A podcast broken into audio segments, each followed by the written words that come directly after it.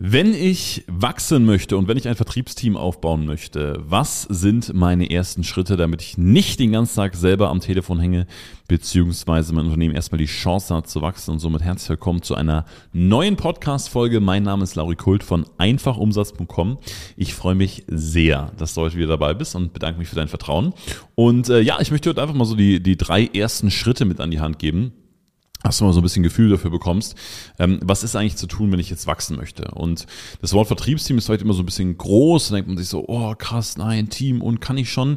Das gilt natürlich genauso, wenn du den ersten freiberuflichen Verkäufer oder den ersten ähm, Minijobber oder 450 Euro äh, ist dasselbe, oder Teilzeitmitarbeiter mit reinnimmst, der in irgendeiner Form dir den Verkauf abnimmt. Ja? Natürlich ist es immer ein, ein Weg, das auch letztendlich sauber umzusetzen. Ich möchte dir heute, wie gesagt, die ersten drei Schritte mitgeben, damit du erstmal ein Gefühl dafür hast, was eigentlich zu tun ist. Okay. Also, Schritt Nummer eins ergibt sich daraus, dass wir erstmal wissen müssen, wo wir überhaupt stehen. Ähm, wie gesagt, meine Erfahrung, 95 Prozent der Unternehmerinnen und Unternehmer haben keine saubere Übersicht von Kennzahlen. Das heißt, der erste Schritt ist, dass wir ein Sales-Kennzahlensystem installieren, beziehungsweise das, was da ist, aktualisieren und auf Richtigkeit prüfen. Ähm, jetzt auch hier ein paar spannende Erfahrungen, die ich so gemacht habe. Also ähm, gerade in größeren Unternehmen oder wenn Unternehmen wachsen, ja, dann arbeiten natürlich viele mit HubSpot oder Salesforce oder Active Campaign und so weiter und so fort. Das alles und, und CRM sind ja grundsätzlich sehr gut und natürlich ist auch viel mit Online-Marketing in irgendeiner Form verbunden. Ähm, nur oft sind sie so eingestellt oder oft haben sie eben Marketer eingestellt, ähm, was fürs Marketing sehr gut ist. Manchmal kann es jedoch vorkommen, dass sie nicht unbedingt vertriebsfreundlich sind. Das heißt, ein Kennzahlensystem im Vertrieb muss ein paar Voraussetzungen erfüllen. Die erste Voraussetzung ist, dass ich als Unternehmer live sofort in Farbe sehen kann, aha, wo steht mein Unternehmen gerade. Ja, ich muss das sofort wissen. Die zweite Sache, es muss freundlich sein, es muss umsetzbar sein, es muss wenig Hürden haben, weil wie arbeitet der klassische Verkäufer? Verkäufer sind Verkäufer, weil sie grundsätzlich jetzt nicht zu den Menschen zählen, die sich gerne in eine Sache zwei, drei Stunden reinhacken, sondern denen muss man es einfach machen. Und ähm, das ist einfach normal. So. Das heißt, ich muss mir überlegen, wie sieht der Verkäufer direkt, welche Ergebnisse er hatte, wo vielleicht auch noch Sales Calls offen sind, wo er vielleicht merkt, ah, da habe ich noch, da ist noch irgendwas offen bei mir, ähm, da ist noch Umsatzpotenzial da. Das KPI-System, also das Kennzahlensystem, muss so aufgebaut sein, dass der Vertriebler da jeden Tag schnell und einfach mitarbeiten kann. Und wie gesagt, HubSpot, Salesforce und Co. können dabei unterstützen, ähm, aber auch schon oft erlebt, ähm, dass das Ganze sehr hinderlich sein kann. Also ich habe an einem Unternehmen betreut, das sind wir von einer Million Jahresumsatz auf vier Millionen Jahresumsatz ähm, und das war nur mit einer Excel-Tabelle, ja, mit einer Excel-Liste, weil das einfach sehr, sehr gut gemacht war. Ähm, natürlich gab es doch zusätzlich ähm, äh, einen CRM dazu, keine Frage, aber die Frage ist immer erstmal, welche KPI-Übersicht ist am schnellsten, am einfachsten, am umsetzbarsten, ähm, damit ich keinen großen Umsatz verliere und jetzt auch nicht ein riesiges IT-Projekt starte, ähm, was mich irgendwie ein halbes Jahr kostet, bevor ich irgendwie mehr verkaufe. Okay? Also, das oberste Ziel davon ist, so schnell wie möglich, so viele Informationen wie möglich zu sammeln, sodass ich sehr gute Entscheidungen treffen kann hinsichtlich meiner Sales Performance. Also, was machen die Abschlussquote, wie viele Leute kommen, wie viel gehen, ähm, wie viel erscheinen zu ihren Terminen, ähm, äh, was ist noch offen, wie viele Leute passen gar nicht zu mir. Diese Informationen will ich schnell und einfach haben. Okay. Den zweiten Schritt, den du machst, ist, dass du einen Sales Call aufnimmst. Ja, natürlich nur mit Genehmigung ähm, des Interessenten. So, warum ist das so wichtig? Weil 80 Prozent aller Fehler und Muster werden in einem Sales Call erkannt. Ja, ähm, es ist so ein bisschen, ich, ich weiß gar nicht, wo ich das mal gelesen habe, ähm, ich glaube, wenn du Menschen fragst, was sie mit 500 oder mit 1000 Euro anfangen würden, lernst du relativ schnell darüber, wie sie über Geld denken oder wie sie grundsätzlich finanziell aufgestellt sind. Genauso ist es so, wenn ich einen Sales Call sehe, weiß ich, wie es im Unternehmen steht. Ähm, das ist relativ einfach rausfindbar.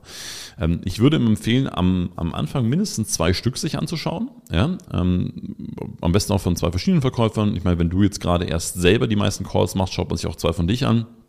Weil, wie gesagt, du liest unfassbar viele Muster über die Zielgruppe, über die Art und Weise verkaufen, über das Pricing, über das, was die Menschen an dir oder deinem Unternehmen schätzen oder was sie vielleicht auch noch nicht gesehen haben bisher.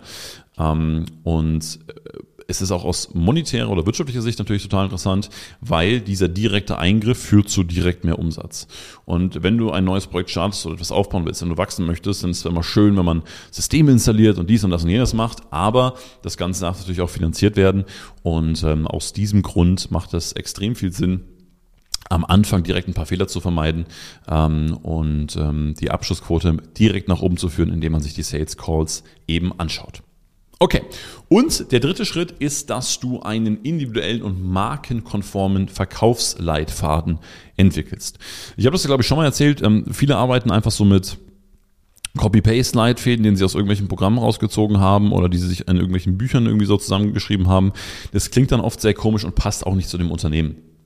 Ja, also jedes Unternehmen hat gewisse Werte, ähm, das es transportieren möchte ähm, und da kann natürlich relativ viel schiefgehen. Ähm, die Menschen unter euch, die viel Marketing machen oder so, die kennen das. Da gibt es auch immer ganz gewisse Formeln, wie muss man was nennen und ähm, wie sieht so ein Satz aus etc. Man merkt nur ab und zu, ähm, ja, dass das vielleicht nicht unbedingt zur Persönlichkeit des Unternehmers passt oder einfach zur Identität des Unternehmens. So genau so ist es eben im Verkaufsleitfaden. Ja? Wir wollen Verkaufsleitfaden, der klar ist, also der gewisse Vorgaben gibt, der eine gewisse Orientierung gibt, der die Menschen aber nicht sprechen lässt wie Roboter oder irgendwelche komischen Sätze sagt, sodass der Kunde denkt, oh, der will mir nur was verkaufen, sondern wir wollen einfach für die Verkäufer eine Orientierung schaffen, Mensch, welche Fragen sind denn gut zu stellen oder in welche Richtung wollen wir uns denn bewegen und wie bekommen wir die Informationen, die wir brauchen, sodass der Interessent ein Bewusstsein darüber erlangt, Mensch, was ist dein Ziel, was will ich denn eigentlich wirklich? Und das Ganze eben mit dem Wording, mit der Herangehensweise, wie es eben zu einer Marke passt. So, also wir fassen mal zusammen mit einem Live-Kennzahlensystem weißt du als Unternehmer genau, was in deinem Unternehmen gerade abgeht und was nicht. Ja, ähm, ist halt auch oft ein Fehler, da, da schnelle Entscheidungen oder Bauchentscheidungen zu treffen, einfach weil man die Quoten nicht kennt. Wichtig. Und nochmal, da habe ich sehr große Unternehmen ähm, erlebt, die die Quoten nicht haben und die sie nicht richtig bewerten, weil einfach das Kennzahlensystem fehlerhaft ist. Ähm, würde ich jedem empfehlen, da liegt unfassbar viel Geld begraben. Okay, also das weißt du nach dem ersten Schritt und kannst bessere fundierte Entscheidungen treffen. Dann haben wir die Sales Calls Recordings, ähm, was insofern geil ist, weil du direkt mehr Umsatz machen kannst. Einfach weil du einfache Fehler erkennst und auch abstellst. Und als dritter Punkt, du hast einen individuellen und markenkonformen Leitfaden, ähm, der nicht nur die Abschlussquote erhöht, sondern auch den Verkäufern und Verkäuferinnen einfach ein gutes Gefühl gibt, weil sie das Gefühl haben, es ist authentisch, es passt zu ihnen, es passt auch zur Marke und sie müssen da nicht irgendwas machen, ähm, was alle machen, gerade wenn du Leute von außen dazu holst oder jemanden intern umlernst, einlernst, ähm, ist das ein ganz entscheidender Punkt. Ja? Und gerade diese drei ersten Schritte zu gehen, ist genau unser Job. Und ähm, was wir machen ist, wir gehen in dein Unternehmen rein, wenn du Unternehmer bist. Ähm, wir schauen uns diese Punkte an, analysieren das. Und ähm, diese drei Sachen lassen sich innerhalb der ersten ein bis zwei Wochen definitiv umsetzen, sodass du direkt eine Veränderung spürst und auch direkt merkst, was reingeht. Also, wenn du da grundsätzlich Lust drauf hast, ähm, melde dich gerne zu einer Beratungssession an. Das läuft bei uns sehr entspannt ab. Wir lernen uns einfach mal per Zoom kennen, quatschen ein bisschen schnell ein paar Fragen, ähm, wie dein ähm, Unternehmen gerade aufgebaut ist, wo der Umsatz herkommt, wer den Umsatz gerade macht, weil ähm, wenn du diesen Podcast hörst, kann es natürlich auch gut sein, dass du sagst, oh, ähm, ich möchte das irgendwie nicht mehr alles komplett selber machen und ähm, da irgendwie Zeit gegen Geld tauschen, sondern ich habe Lust dazu wachsen, dass auch andere Menschen machen. Das heißt, wir schauen uns erstmal an, was da ist und dann gucken wir, wie eine Zusammenarbeit aussehen könnte. Wenn du darauf Lust hast, wie gesagt, buch dir super gerne eine Beratungssession, Link in der Bio oder einfach auf einfachumsatz.com gehen und äh, dann freuen wir uns als Team und ich mich ganz besonders, dich persönlich kennenzulernen. Also, schön, dass du dabei warst und bis zum nächsten Mal beim einfachumsatz.com Podcast.